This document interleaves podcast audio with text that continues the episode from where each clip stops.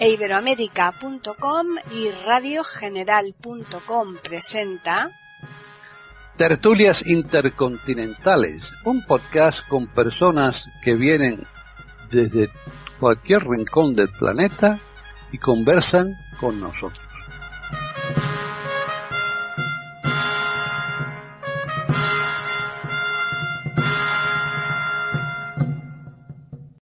¿Qué tal? Bienvenidos otro día más a Tertulias Intercontinentales en iberoamérica.com. Soy Paquís Sánchez Galvarro y yo veo muy sonriente a todos los participantes aquí de la tertulia. Más que sonriente veo que se están aguantando la risa y todos no sé cómo se lo están montando. Algo nos tienen por ahí tramado. Así que vamos primero a saludarles y después ya desvelamos el tema de hoy. Eh, Davis Oneto están en, Italia, como siempre, mientras que no se venga aquí de vacaciones y lo podamos conocer, él sigue allí, ¿no, Davis? Efectivamente, sí, estoy aquí, lamentablemente trabajando, así que de momento con el espíritu bastante lejos de las vacaciones. Muy lejos. Muchísimo contento de saludarles a los contertulios y sobre todo también a la audiencia de este maravilloso podcast que es iberoamérica.com. Bueno, y ahora nos vamos a Colombia. María Eugenia de Hart, ¿qué tal? Hola, Paqui. Saludo a mis contertulios con mucho amor y con mucha expectativa y a todos los que nos escuchan hoy con este delicioso tema. Bien, y ya finalizamos en Chile con Jorge Muñoz. ¿Qué tal, Jorge? Hola Paqui, un gusto saludarte a ti, María Eugenia y David, y por supuesto a nuestros contertulios que se van a divertir, espero tanto como nosotros. pues sí, yo creo que se van a divertir porque de vez en cuando la temática intentamos que no sea excesivamente seria y en este caso incluso ni siquiera excesivamente. Es que es una temática deliciosa. Hoy vamos a hablar de la risa, de los diferentes tipos de risa, si todas las risas son buenas, eh, bueno, eh, para qué sirve, qué, qué, nos aporta. La cuestión está en que eh, la temática central es la risa. Así que vamos a comenzar con Davis. Bueno, es una temática muy interesante. Naturalmente, como siempre, lo que se propone en este podcast de iberoamérica.com lo es, ¿no? Es un gusto compartir con los contertulios y escuchando los que sugieren los, los oyentes de este, de este podcast, ¿no? Como temática para desarrollar. Entonces, la risa. La risa es una cosa que, por supuesto, ya viene de la antigüedad. Desde la antigüedad el hombre está acostumbrado a reír, a reír con los demás, a reírse de sí mismo, a reír en general. Y lógicamente no se puede pensar que haya un solo tipo de risa. Hay muchísimos tipos de risa, claramente, ¿no? Hay una risa, la mejor, la que yo prefiero, la risa que es una carcajada, es la posibilidad de compartir con los amigos un chiste, una cosa divertida, la posibilidad de estar en compañía, de gozar con el buen humor, con la posibilidad de, de bromear. Y esa es una risa que efectivamente nos ayuda muchísimo, por ejemplo, a superar todas las dificultades que tenemos en la vida es una cosa que nos ayuda muchísimo porque nos relaja, porque nos permite estar tranquilitos, nos permite enfrentarnos con los problemas que tenemos diariamente, pero con un espíritu nuevo, con un espíritu bastante tranquilo, bastante relajado. Pero hay unos tipos de risa que lamentablemente no son tan buenos. Por ejemplo, la risa que de vez en cuando eh, el hombre da cuando cree ser, por ejemplo, superior a los demás y se ríe por la inferioridad que a su, a su parecer tienen los demás. Es una risa que no se puede definir irónica, porque esa es una ironía muy mala. La ironía puede ser también positiva, ¿no? Hay muchísimos tipos de ironía, no hay un tipo solamente de ironía, no hay una ironía solamente mala, no, una ironía que eh, no nos permite reflexionar. No, hay muchísimos tipos de ironía. Bueno, esa risa, esa risa es una risa realmente mala. Es una risa que expresa desprecio. Y este desprecio es una cosa que sinceramente nos hace daño. Hace daño, yo creo, a quien da eh, desprecio en frente de los demás y lamentablemente también a quien recibe ese desprecio, porque una persona que se siente desprezada, que, que, se siente, como decir, objeto de desprecio, es una persona que, se da cuenta y queda infeliz. Así que el desprecio es un, un, sentimiento que sinceramente no nos permite estar bien. Es el enemigo del bienestar psíquico y físico también del hombre.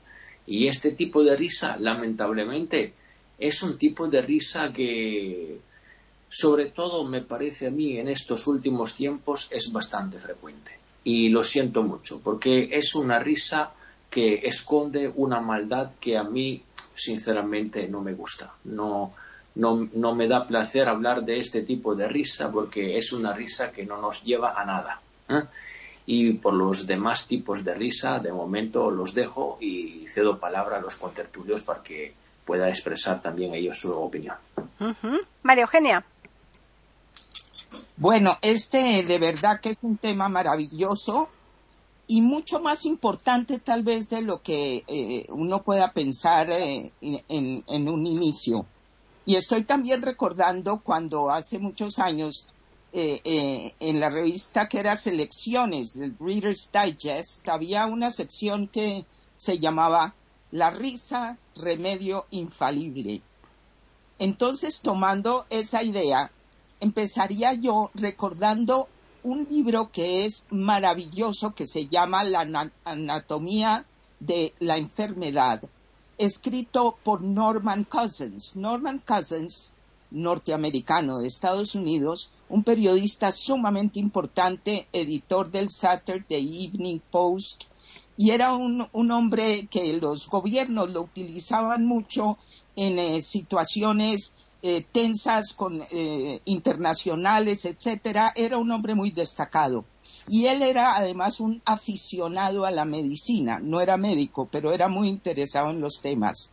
En un momento dado, él empezó a tener unos quebrantos de salud y cuando fueron a ver, le diagnosticaron una enfermedad progresiva sin remedio, muscular, degenerativa, tremenda. Y él, ante la idea de que los médicos le decían que poco se podía hacer, él resolvió con su médico personal investigar de dónde podía venir esta situación. Y cuando se metieron en el tema, encontraron que una de las cosas que parecía estar siempre como detonante de esta eh, particular enfermedad tan terrible, había dos cosas siempre presentes. Una era haber pasado por unos niveles de estrés tóxico, no el estrés usual de la vida que se necesita, sino niveles demasiado exagerados, junto con haber estado expuestos a plomo de alguna manera. Y él se acordó que él venía de, una, de unas semanas en lo que era la Unión Soviética. En ese momento, estamos hablando del siglo XX, segunda mitad, y había sido una época de una angustia inmensa en las negociaciones que, en que estaban, y en las noches él tosía mucho porque pasaba cerca de donde él estaba alojado, pasaban camiones eso era que estaban despidiendo porque tenían gasolina con plomo. Cuando él unió las dos cosas y empezó a entender de dónde venía esto, resolvieron con el médico buscar qué podían hacer con los niveles de plomo por un lado, pero también cuál sería el antídoto, lo opuesto a los efectos del estrés tóxico. Y llegaron a la conclusión de ensayar la risa. Esto empezó a hacerse sesiones con películas que conseguía Norman Cousins. Los hermanos Marx era algo que le encantaba, etcétera, y fueron haciendo exámenes de sangre antes y después de sesiones de risa.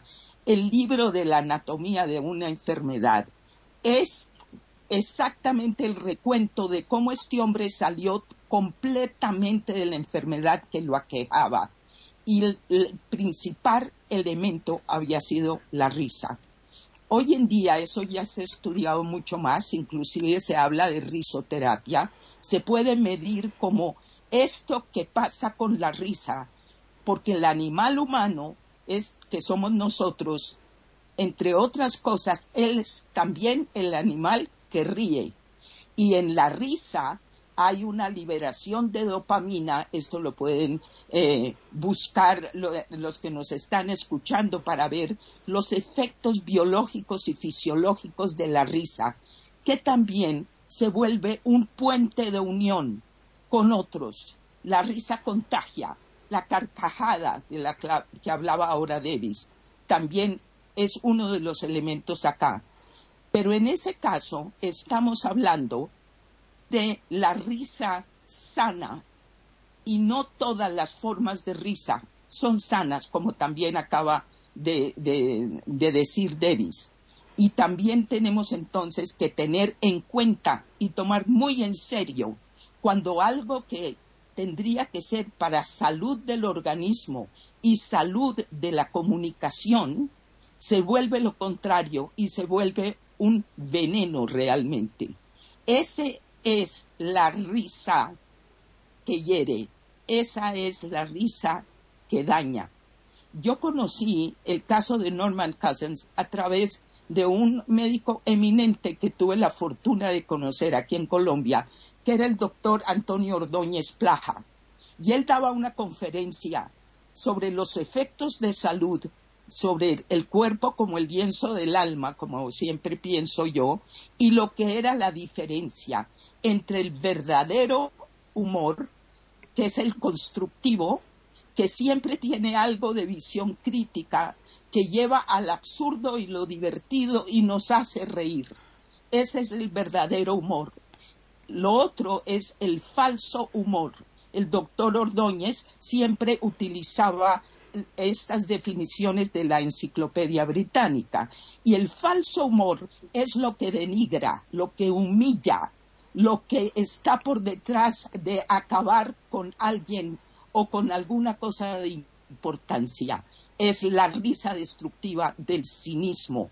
Esto es algo que tenemos que tomar muy en serio hoy en día porque está detrás de todas las agresiones, por ejemplo, en las redes sociales. Y este tipo de veneno disfrazado de humor es una pandemia, diría yo, peligrosísima hoy en día. Por ahora lo dejo ahí. Jorge. Bueno, complementando lo que decía María Eugenia del caso de Norman Cousins, además de la risa, él utilizó la vitamina C para superar su enfermedad. Esta vitamina interviene en más de 300 procesos orgánicos. Eh, Víctor Hugo, el gran escritor francés, decía que la risa es el sol del alma. Y precisamente debemos preguntarnos qué es la risa. A nivel físico, la risa es un movimiento de la boca y los músculos del rostro que se relaciona con el placer y la alegría y produce un efecto sonoro que pasa por distintos grados de intensidad, alcanzando el más alto en la carcajada y el más bajo en la sonrisa. La risa ha venido teniendo un desarrollo de millones de años para trasladarse al hombre. hasta hace algunos años se creía que solo el hombre podía reír, pero no es así.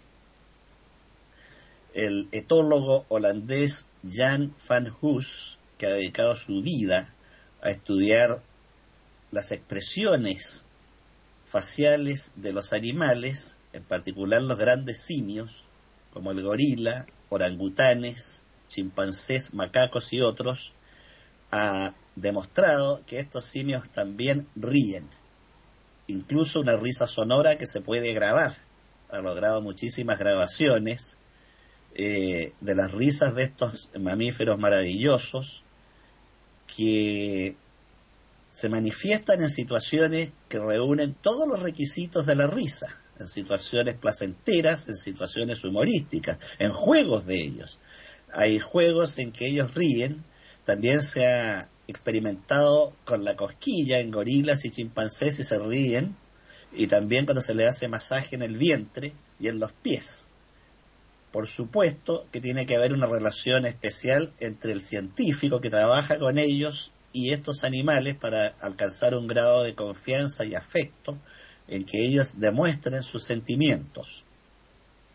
También otro científico, Jack Panzer, ha trabajado con los sentimientos en los animales. Recordemos que en la época del Imperio Romano se creía que los animales carecían de sentimientos, se les concebía como máquinas y por eso se les podía mutilar, tajear, atravesar con lanzas y según ellos no sufrían, cosa que ahora sabemos que es completamente falsa que los animales tienen sentimientos.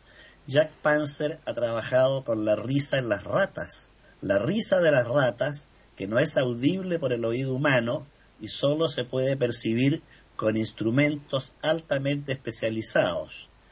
Eh, se ha experimentado hacerle cosquillas a las ratas y se ríen e incluso parece que piden más. Todo esto en laboratorio con investigaciones extraordinarias y fantásticas, de modo que esta antigua frase de que el ser humano era el único animal que ríe está obsoleta. Ahora bien, eh, en Italia, un científico italiano en la Universidad de Parma descubrió las famosas neuronas espejo con el estudio de los macacos y se observó que en estos monos las neuronas espejo tienen por objetivo reforzar la comprensión de situaciones, pero en el ser humano tienen otra función las neuronas espejo, además de la comprensión, también la imitación, porque en el origen de la risa se cree, según los científicos, tanto etólogos, neurólogos, etcétera, que la función principal de la risa era reforzar las relaciones interpersonales y grupales.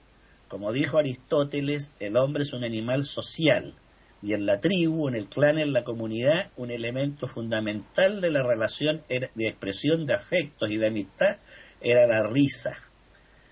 De ahí viene la risa individual y la risa grupal, donde se da la risa contagiosa a través del efecto de las neuronas espejo. Eh, se cree que la risa tardó alrededor de 10 millones de años en trasladarse de los primates al ser humano.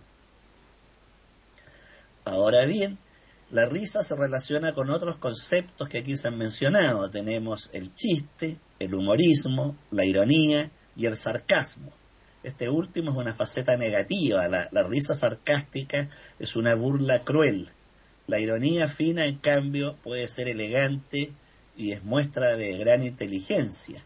Un maestro de la ironía en, Occidente fue el escritor inglés George Bernard Shaw, famoso por su ironía rápida, inmediata.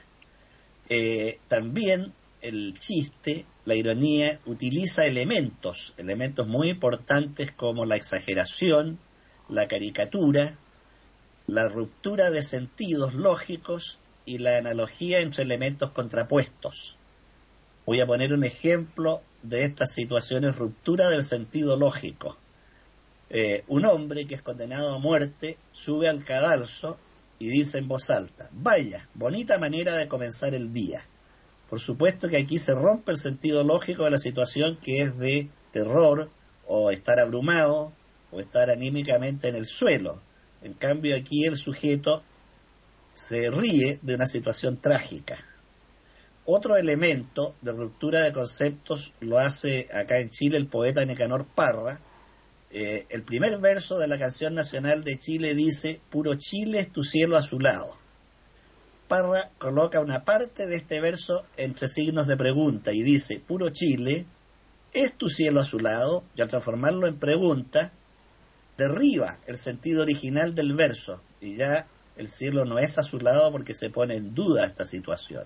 Estos son elementos del chiste y del humorismo, y el chiste, según Sigmund Freud, se relaciona con el inconsciente al igual que los sueños. Por el momento voy a quedar aquí, Paqui.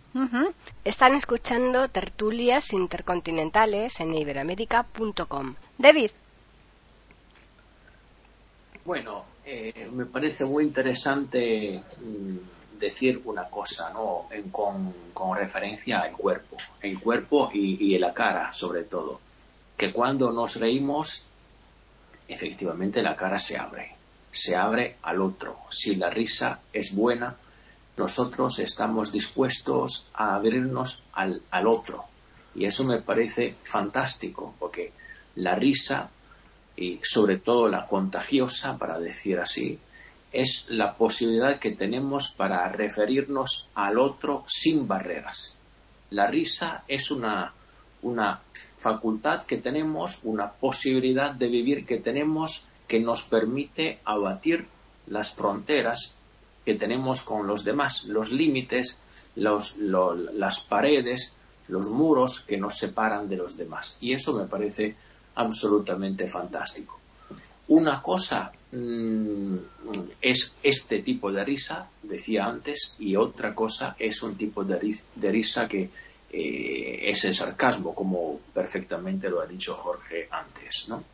Y este sarcasmo, lamentablemente, está difundiéndose cada vez más en la nuestra sociedad, sobre todo en los lugares de trabajo, y hay los jefes que eh, se muestran dispuestos a, dar esta forma de sarcasmos, a, aportarse según la forma del sarcasmo con respecto a las personas que tienen que, que obedecerles, por ejemplo. Hay jefes que no aceptan un diálogo con los trabajadores. Es una situación realmente muy difícil que la pandemia que estamos viviendo, ese COVID-19, efectivamente está haciendo cada vez más grave. Y esto, lamentablemente, tenemos que destacarlo. Y, esa risa mm, que efectivamente es bastante está bastante difundida en internet está difundiéndose, difundiéndose cada vez más también desde el punto de vista personal. Eh, cuando nosotros nos referimos a lo personal, efectivamente, de vez en cuando podemos darnos cuenta de que ese tipo de risa está bastante, es bastante frecuente. Y bueno, y los griegos también habían hablado de dos tipos de risas, ¿no? Y habían utilizado palabras distintas para expresarlos. Por ejemplo, el gelao. El término gelao es el término que expresa una risa maravillosa, una risa contagiosa, una risa abierta, una risa muy buena. En cambio, el término katagelao ¿no? es un término que expresa efectivamente esa risa un poquito burlona, un poquito sarcástica, que, que aparece de vez en cuando en nuestra cara. Bueno, y es muy interesante desde un punto de vista etimológico poner en relieve el término katagelao. Katagelao significa reír, pero reír desde arriba hacia abajo. El término kata en griego expresa esto. Es decir, kata es lo que se viene abajo desde arriba. Cuando nosotros tenemos una condición catatónica, ¿no? Es porque desde arriba nos hemos llegado anímicamente eh, abajo. Y en este sentido, el término katagelao es un término que los griegos utilizan muchísimo como referencia a la, risa sarcástica. Una risa sarcástica que, por ejemplo, eh, tenía Sara, la mujer de, de, Abraham, cuando se trataba de eh, aceptar el hecho de que ella, aunque vieja, tuviera que parir, tuviera que dar a luz. Sara no se lo creía. Y entonces esa risa un poquito sarcástica, un poquito de incredulidad, no que no, creía, no, no, no quería creerse en la palabra de Dios. Y, y, en cambio, hay un, y, también en, en, el idioma eh, hebreo, judío, tenemos dos palabras para definir este tipo de risa. La, una, la risa buena se expresa con la palabra saká, y la risa, o la risa un poquito mala, que se hace mofa de los demás, es, se expresa con el término ya. Y parece, según unos etimólogos, que el término Isaac eh, pueda tener algo que ver con ese tipo de risa, pero esa es una interpretación, no es cierto el enlace entre el término de Isaac y la, mm, y la expresión de Yaak con la que se designa una risa en que se hace mofa de los demás. De momento lo quedo aquí. María Eugenia. Bueno, estaba eh, escuchando, aprendiendo y me encanta también aprender esto de que se amplía la noción de o, el concepto de la risa con otros hermanos nuestros animales y eso también es más que importante de tomar en cuenta. Estaba pensando también en mi oficio como psicoterapeuta de familia sistémica, eh, en psicología sistémica y cómo en lo que nosotros hacemos vemos las situaciones intrafamiliares que sean siempre espejo de las situaciones en el mundo externo y en lo macro. Por eso es que a nosotros nos acompañan con frecuencia personas especializadas en resolución de conflictos internacionales, de cosas muy grandes, viendo sesiones de familia porque ahí en ese microcosmos se presentan todas las situaciones humanas en una forma u otra. Viendo esto, aquí es muy importante este tema del que estamos hablando y como han dicho mis compañeros con tertulios hoy, la gran diferencia entre la risa sana, ese remedio infalible, maravilloso, esa liberación de dopamina que, que, se ve que en el cerebro tiene tanto que ver con la felicidad y lo contrario a esto porque es una forma de violencia. Nosotros vemos, por ejemplo, en, las situaciones intrafamiliares, en las violencias domésticas, cómo muchas veces los golpes, que son tan terribles, a veces hacen más daño todavía. El golpe al alma, el golpe psicológico, si se quiere, que no está dejando la marca del fuete con, su, con, el golpe en la piel, pero es una herida muy profunda. Y una de las cosas que veíamos que más daño puede hacer es lo que llamamos en Colombia tomar del pelo. Tal vez en ustedes también lo dicen así. La cosa de que el niño también debe aprender un poco a poder reírse del mismo y tomar las bromas. Eso es cierto, excepto como cuando en las familias que vemos muchas veces alguno de los miembros de la familia se vuelve objeto de una burla permanente, inmisericordia, donde cualquier cosa que trate de hacer o de decir se va a, encontrar con la carcajada que generalmente empieza a generalizarse en la familia. El tormento que esto produce también sale al mundo externo esto es el arma principal y más vergonzosa de lo que llamamos bullying, el matoneo que vemos en las escuelas y más adelante incluso universidades y entre los adultos también. Una de las cosas más lamentables es que, como decía el autor C.S. Lewis, lo maligno siempre es la corrupción de algo excelso, cuando lo que es el sentido del humor cuando la risa se convierte en el arma preferida, por ejemplo, por el cinismo, cuando no hay nada sagrado y todo puede ser objeto de denigración, ahí tenemos que separar las cosas. Y sería muy importante que empezáramos entre todos de verdad a pensar un poco de qué nos estamos riendo.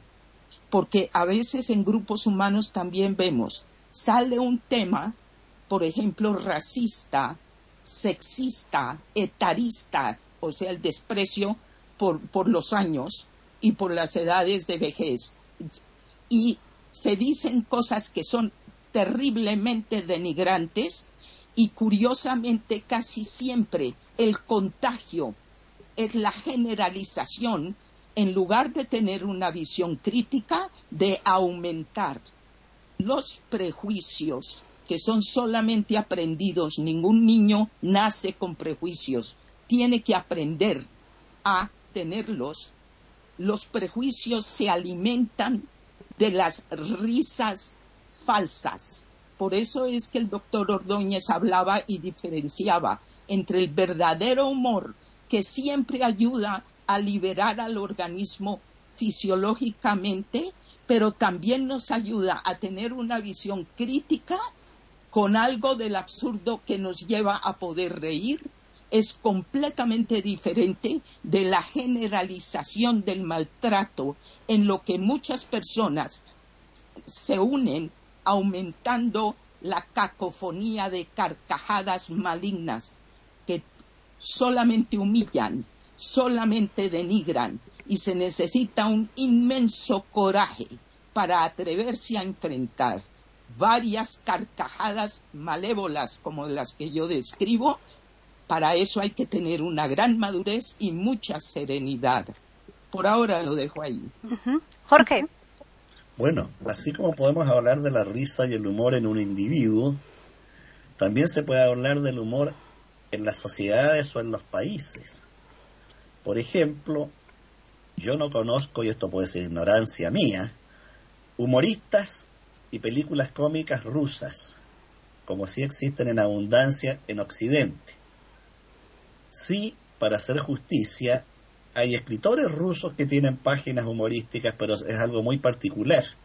El caso de Anton Chekhov, y voy a mencionar tres cuentos de él por si los auditores quieren buscarlo.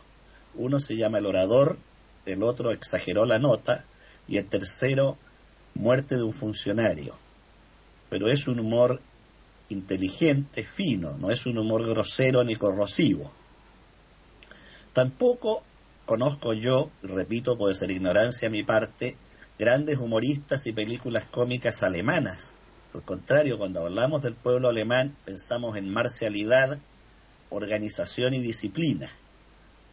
El eh, filósofo y escritor chino Lin Yutang, y esto lo mencioné hace mucho tiempo en la tertulia, pero lo voy a repetir porque se vincula con nuestro tema, elaboró una tabla para medir la idiosincrasia de los pueblos. Y esta tabla se basa en tres parámetros. Realismo, idealismo, humorismo y sensibilidad. Y él concluye diciendo, el pueblo inglés es un pueblo sano porque tiene un alto sentido de la realidad, de realismo, un bajo nivel de idealismo, un alto sentido del humor y una mediana sensibilidad.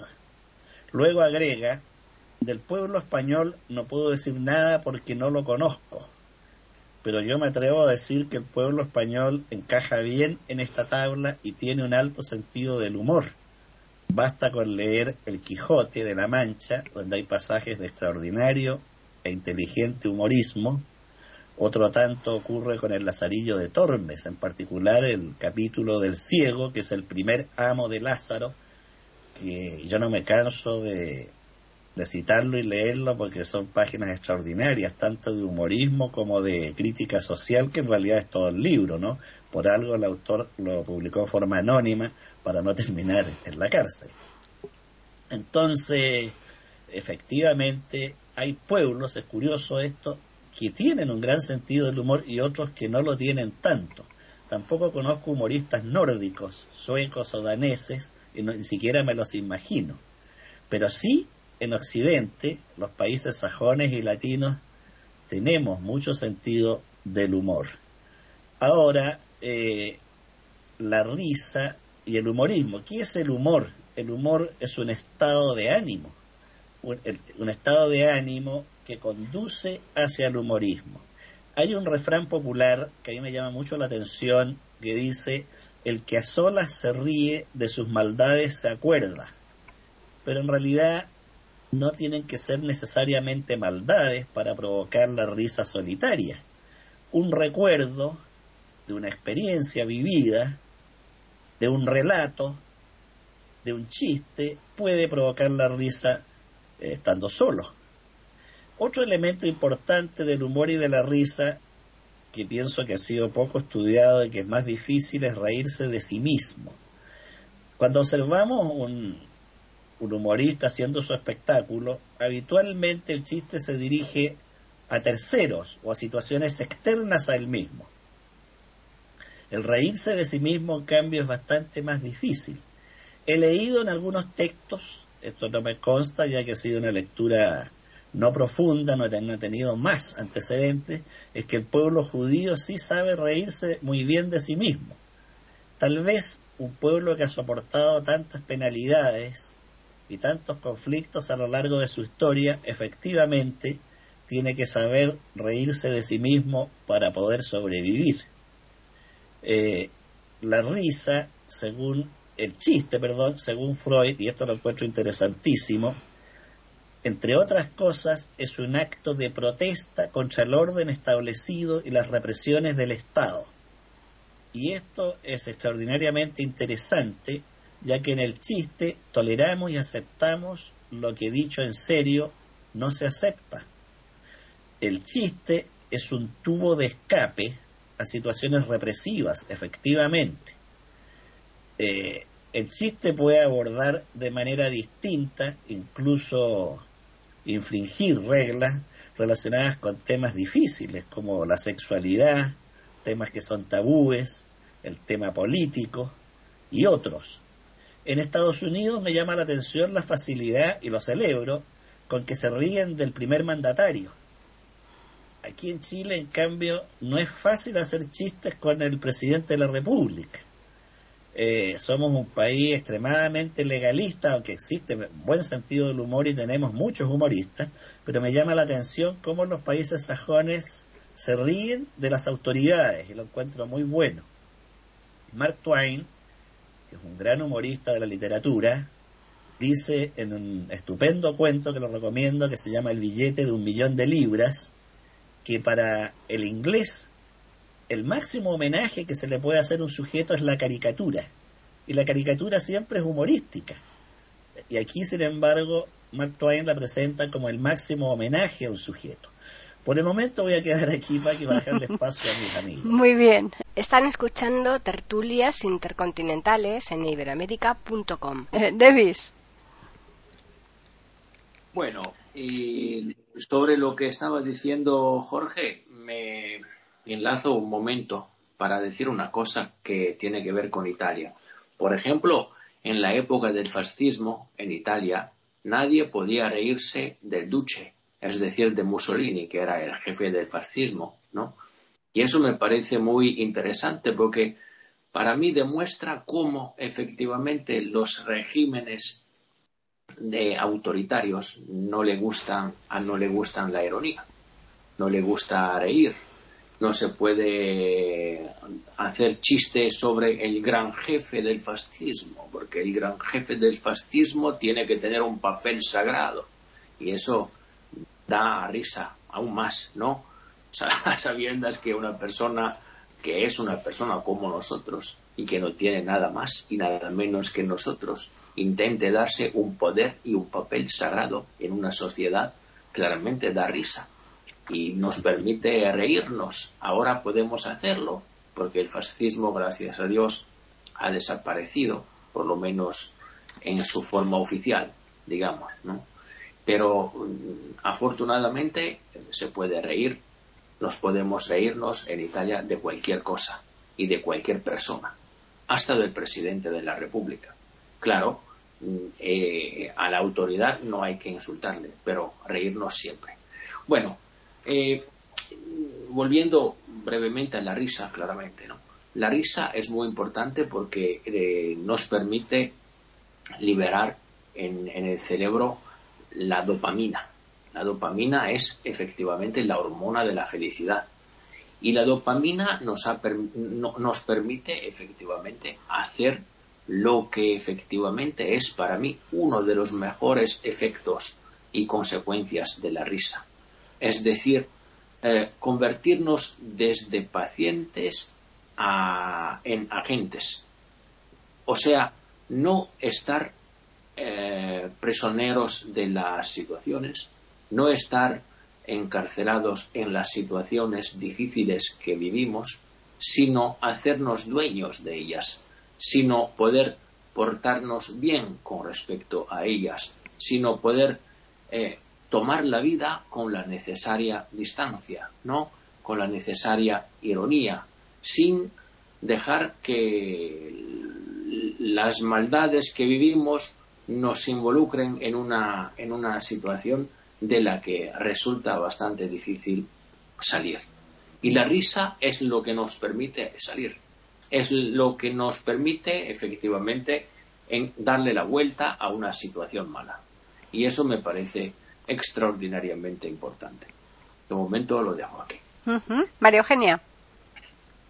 Bueno, estaba pensando también en, en, esto de la risa, esto del humor y la diferencia que estamos haciendo sobre la risa como expresión sana y la risa como el disfraz del, eh, del desprecio, de la envidia, de estas cosas que denigran. También me parece muy interesante oír esto sobre las diferentes características culturales y la posibilidad que brinda la risa y el humor, que es de flexibilidad. Y una de las cosas más tremendas es la inflexibilidad y la rigidez, lo que me hizo pensar en, por ejemplo, Milan Kundera, el autor que tiene una, un libro muy, muy interesante que se llama La broma la broma se trata de alguien, esto es en la época de la Unión Soviética, de la cortina de hierro, de los países detrás de la cortina de hierro, donde alguien hace una broma por escrito y se levantan con furia en su contra los jóvenes. Y toda la obra es la rigidez y la inflexibilidad que fácilmente adquiere la juventud cuando la juventud se siente con poder y es la juventocracia, como la llamo yo, se caracteriza muchas veces por una ausencia de flexibilidad, de sentido del humor que ante todo es flexible.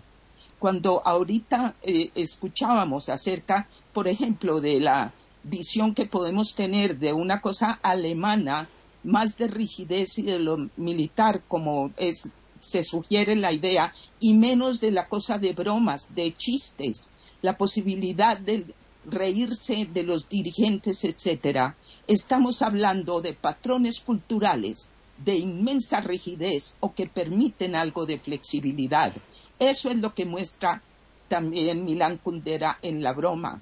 Esto también es algo que maneja mucho Humberto Eco en sus escritos también y destaca la, ausencia de flexibilidad no permite esta salida liberadora para el individuo y también para el conjunto, para la comunidad, que es la risa, la risa sana.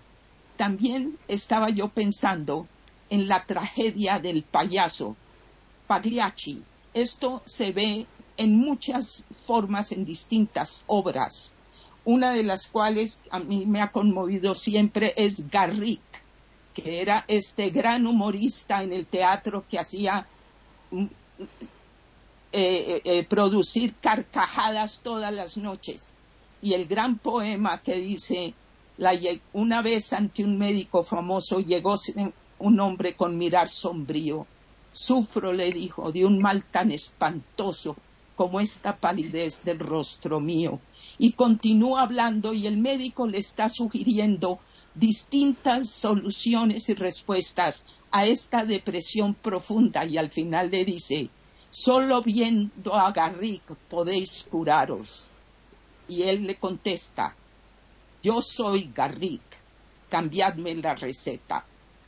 Esto es una cosa que también es bastante impactante en la profesión nuestra, en nuestro oficio con familias, con grupos, etcétera, una de las eh, personas más importantes para mí para analizar lo que es dinámica de familia y de grupos, que es Virginia Satir, habla de cuatro formas que impiden la comunicación eficaz. O comunicación siempre hay, pero es eficaz o no lo es. Y una de las principales formas de no permitir nada eficaz en comunicación es el payaso, que es la persona que no solamente produce las risas, pero es que no permite que nada nunca se pueda tomar en serio. terminaría yo entonces con un análisis, o no un análisis, es una palabra demasiado grande para lo que voy a decir, pero de alguna manera, conociendo la importancia en el pueblo judío, por ejemplo, de la risa, que es absolutamente cierto que es una de las características de sabiduría del pueblo judío, me recuerda algo que debemos tomar en cuenta ahora. La risa sana es el otro lado de la, de la medalla o de la moneda, mejor, es el otro lado de la moneda de la seriedad. En la risa sana se respeta lo serio. Eso diferencia mucho lo que también estamos señalando hoy para diferenciar de la risa como arma para denigrar, para destruir. Y esa risa la deberíamos poner entre comillas, que es la burla, el sarcasmo y la sátira, que no busca solamente hacer reflexionar, que es parte de la función de la risa y del humor, sino destruir. Y con esto se destruyen vidas todos los días. Es, con esto voy a terminar subrayando la importancia de, los, de la juventud, porque si no se analiza mejor y si los mayores no nos encargamos de algo mucho más sano para brindarles a los jóvenes, la inflexibilidad y rigidez de los jóvenes en este momento es lo que más amenaza el futuro de esos mismos jóvenes.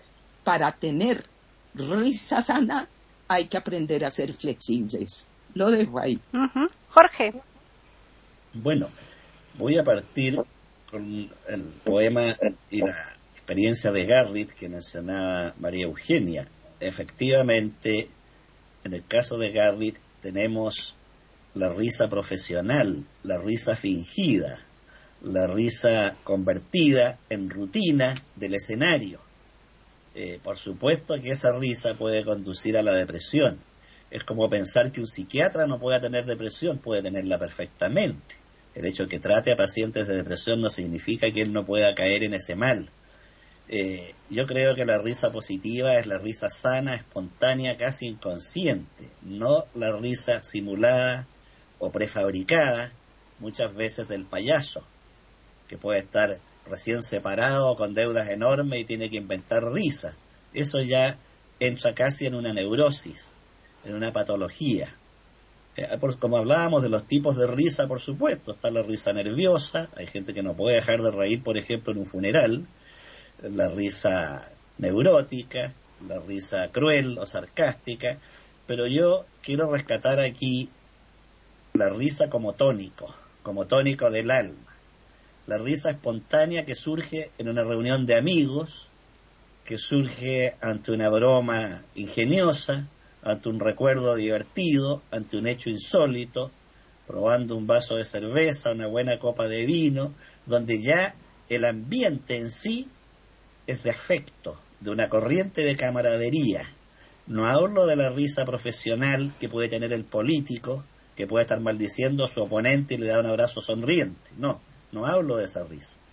Tal vez por eso el propio Lin Yutan, este gran y poco conocido en Occidente escritor y filósofo chino, decía, si en el mundo hubieran más humoristas y menos políticos, habrían menos guerras. Efectivamente.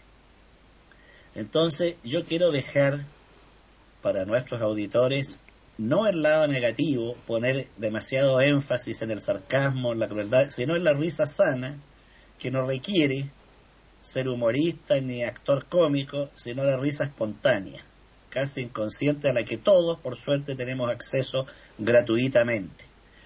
Yo recuerdo, eh, cuando todavía veía, porque empecé a perder la visión entre los 12 y 13 años, observar la cara de un niño pequeño de 4 o 5 años cuando la mamá o una tía le regalaba un chocolate.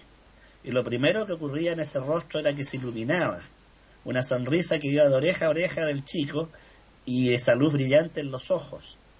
No había ninguna palabra, pero había toda una expresión de alegría, de afecto absolutamente espontáneo. Era algo que el organismo solo hacía casi al margen de la inteligencia. Y me detengo en este punto porque en el cerebro no existe la zona del humor. Esto es muy curioso. Está la zona de la vista, la zona del oído, etcétera, pero no existe una zona del humor. Por eso los científicos se refieren al humor como un complejo, como una red, un programa neuronal complejo, porque no existe una zona del humor. Entonces es muy curioso este fenómeno y muy interesante. Ahora me voy a permitir, eh, con el mayor respeto, hacer una pequeña defensa de la juventud. Yo no, no atacaría tanto a los jóvenes ni de rigidez ni de falta de flexibilidad. He conocido a muchísimos jóvenes aquí, alegres, flexibles, y además los jóvenes viven en un mundo que no crearon ellos. No cayeron de una burbuja, de una nube a una burbuja, ellos no inventaron este mundo. Los jóvenes no inventaron las ametralladoras, ni los cañones, ni los exocet. Los jóvenes no inventaron las invasiones a Irak, ni a Oriente. Los jóvenes no inventaron la discriminación. Al contrario, yo veo aquí en los amigos de mi hija una preocupación tremenda por el medio ambiente. He visto a jóvenes corrigiendo adultos que no tiren colillas de cigarro al suelo, ni envases de yogur por la ventanilla del auto a la carretera. De modo que ahí tengo una visión distinta de los jóvenes. Los jóvenes son el fruto de los viejos de hoy, que son los que crearon el mundo. Y así como se dice que la vejez genera sabiduría, yo discrepo de eso. Cuando era niño pensaba que el tiempo ponía sabios a los hombres, la vida me cargó de desmentirme eso. He visto viejos irresponsables y desatinados. De hecho, no son hombres de 18 años los que declaran las guerras. No son hombres de 14 años los que tienen empresas transnacionales que ganan más que un país entero y que controlan la información mundial. De modo que yo quiero defender a los jóvenes y al revés. Creo que la esperanza del futuro está en los jóvenes. Están los jóvenes y en los niños que sí tienen una visión distinta del medio ambiente, del cuidado de los animales y de proteger a la naturaleza. De modo que quiero reivindicar a los jóvenes. Por supuesto que la vejez es importante, por supuesto que hay viejos sabios, pero no todos, son algunos nomás. El grueso de los grandes políticos y líderes necios son hombres de 50 años hacia arriba. De modo que quiero defender a los jóvenes y rescatar la risa, pero la risa sana. No quiero detenerme en los aspectos oscuros y negativos del ser humano, que no solo se relacionan con la risa, sino con muchísimas otras cosas. No por casualidad Georges de Clemenceau decía, la guerra es la continuación de la política por la vía de las armas. Los afanes de poder, la ambición, los apetitos insaciables están en la raíz de muchísimos males, no la juventud y mucho menos la risa, que yo la rescato, como dijo el doctor Hugo, como el sol del alma. Quedo aquí por ahora. Están escuchando tertulias intercontinentales en iberamérica.com.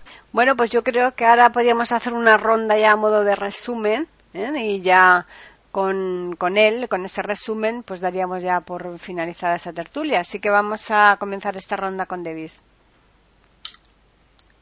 Bueno, siempre muy interesante el debate que se desarrolla por aquí. Yo creo que esa risa mala en que yo sí mm, quiero detenerme un momento, porque es una cara de la humanidad, desgraciadamente, y no podemos renunciar a destacarla, a ponerla en evidencia, a denunciarla también, si se puede, ¿no?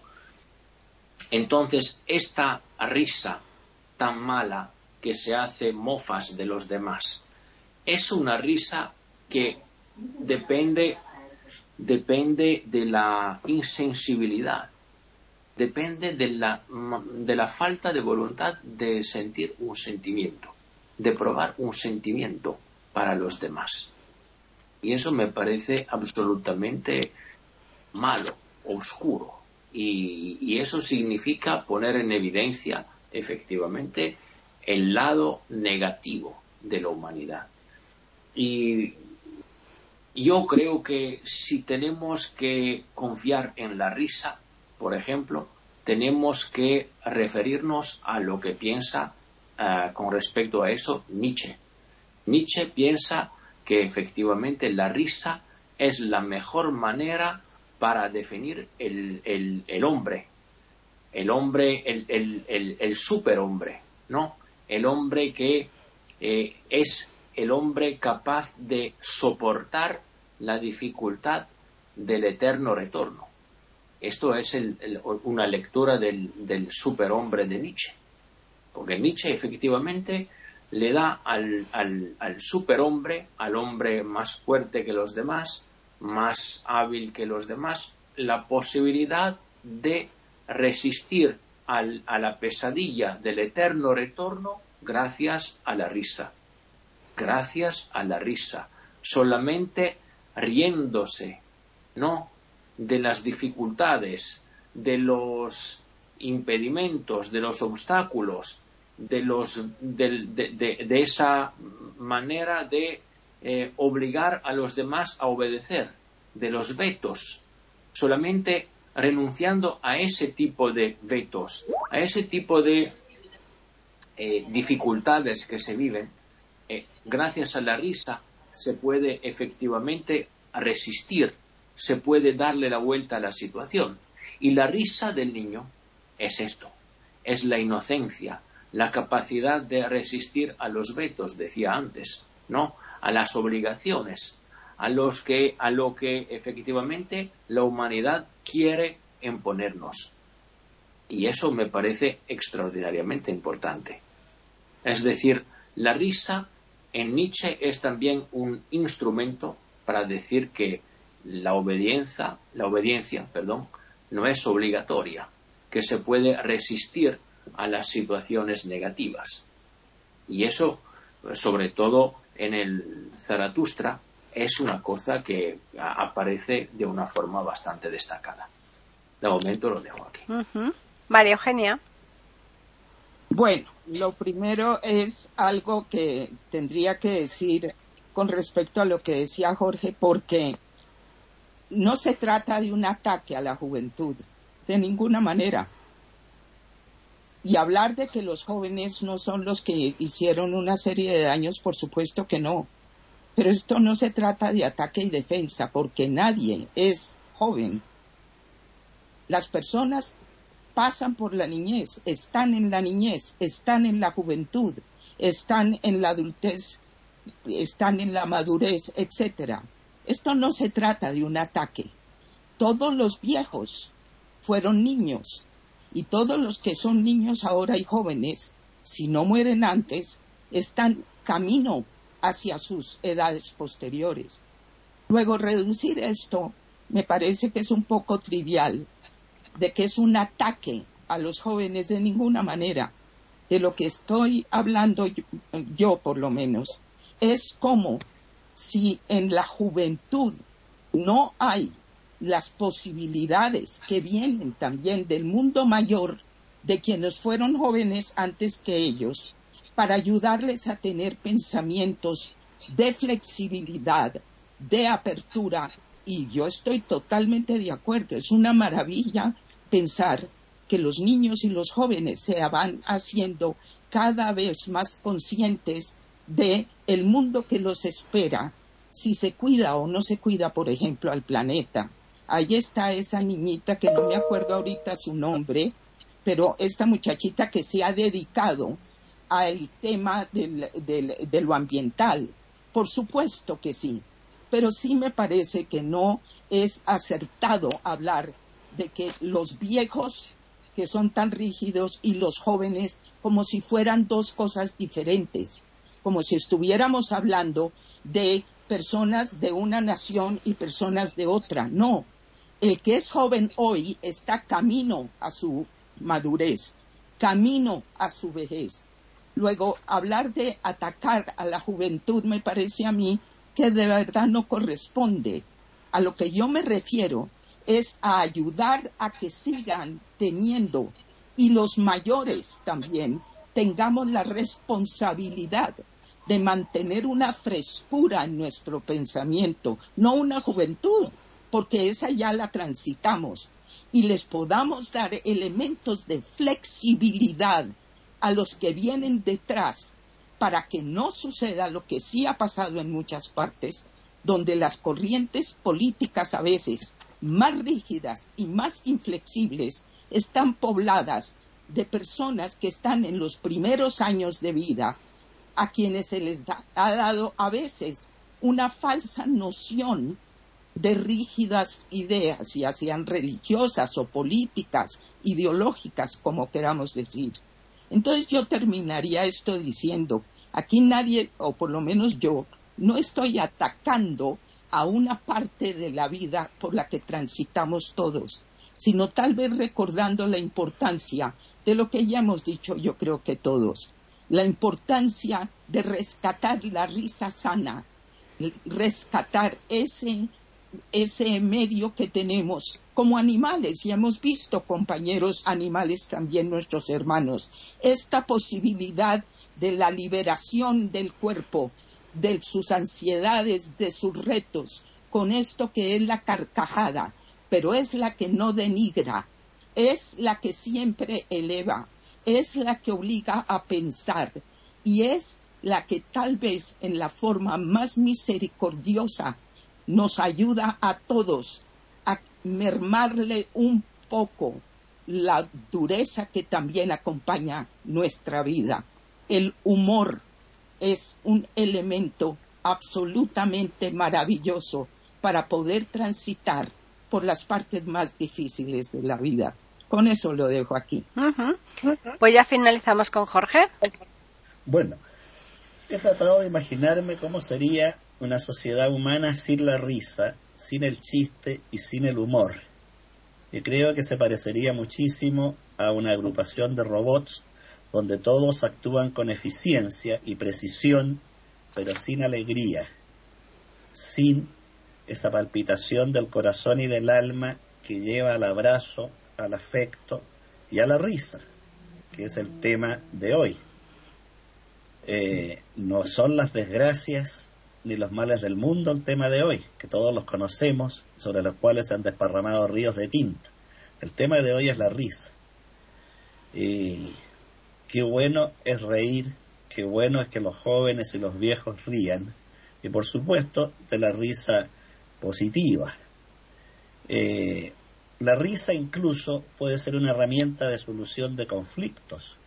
¿Cuántas veces en una discusión de sobremesa los temas se tornan tensos, se tornan odiosos y una broma oportuna, inteligente, rompe la tensión hace volver al grupo a la relajación y retomar el diálogo en un camino más adecuado.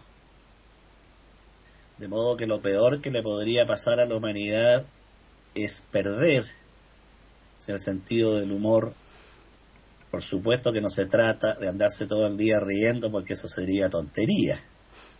Eh, si estamos hablando, por ejemplo, de que una madre perdió a su hijo ayer, no vamos a estar contando chistes pero estamos hablando de que el humor y la risa, como todas las cosas, requiere un contexto y una situación.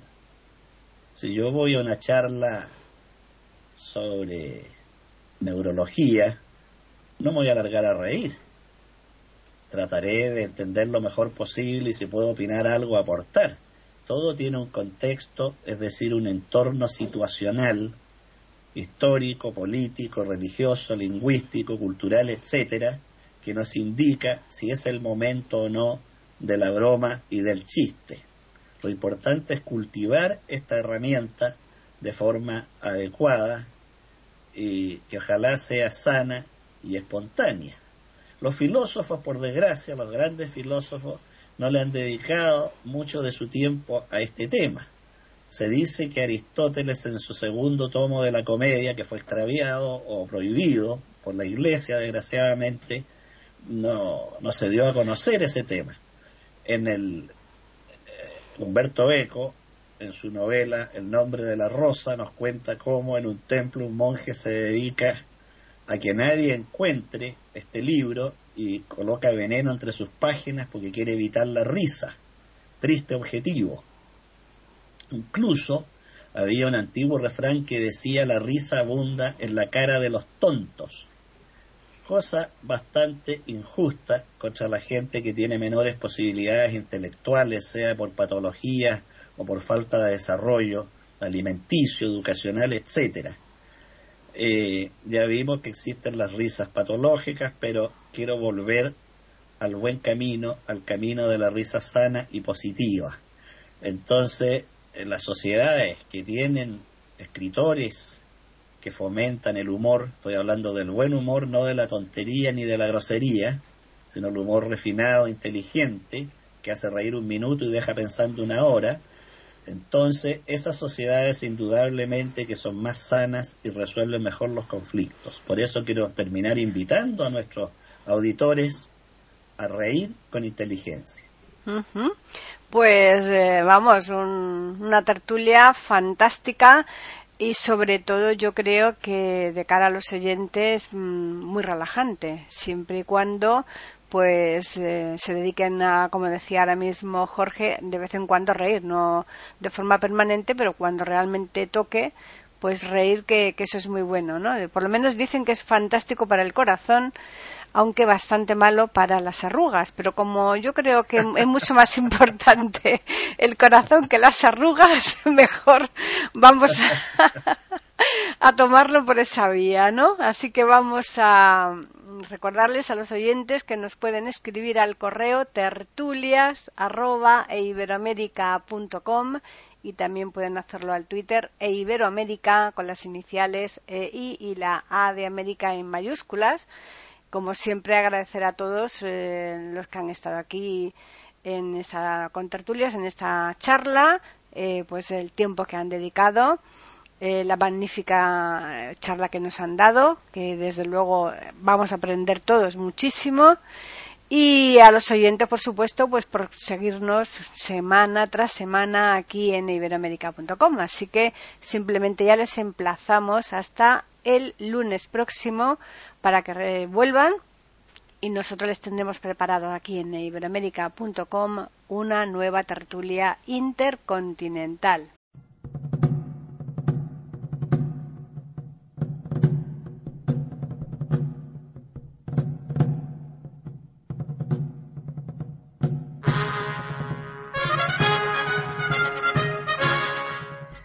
Acabamos de ofrecerles el podcast de tertulias intercontinentales. Aquí en iberoamérica.com y radiogeneral.com. Regresen la semana que viene para un nuevo episodio. Hasta la próxima semana.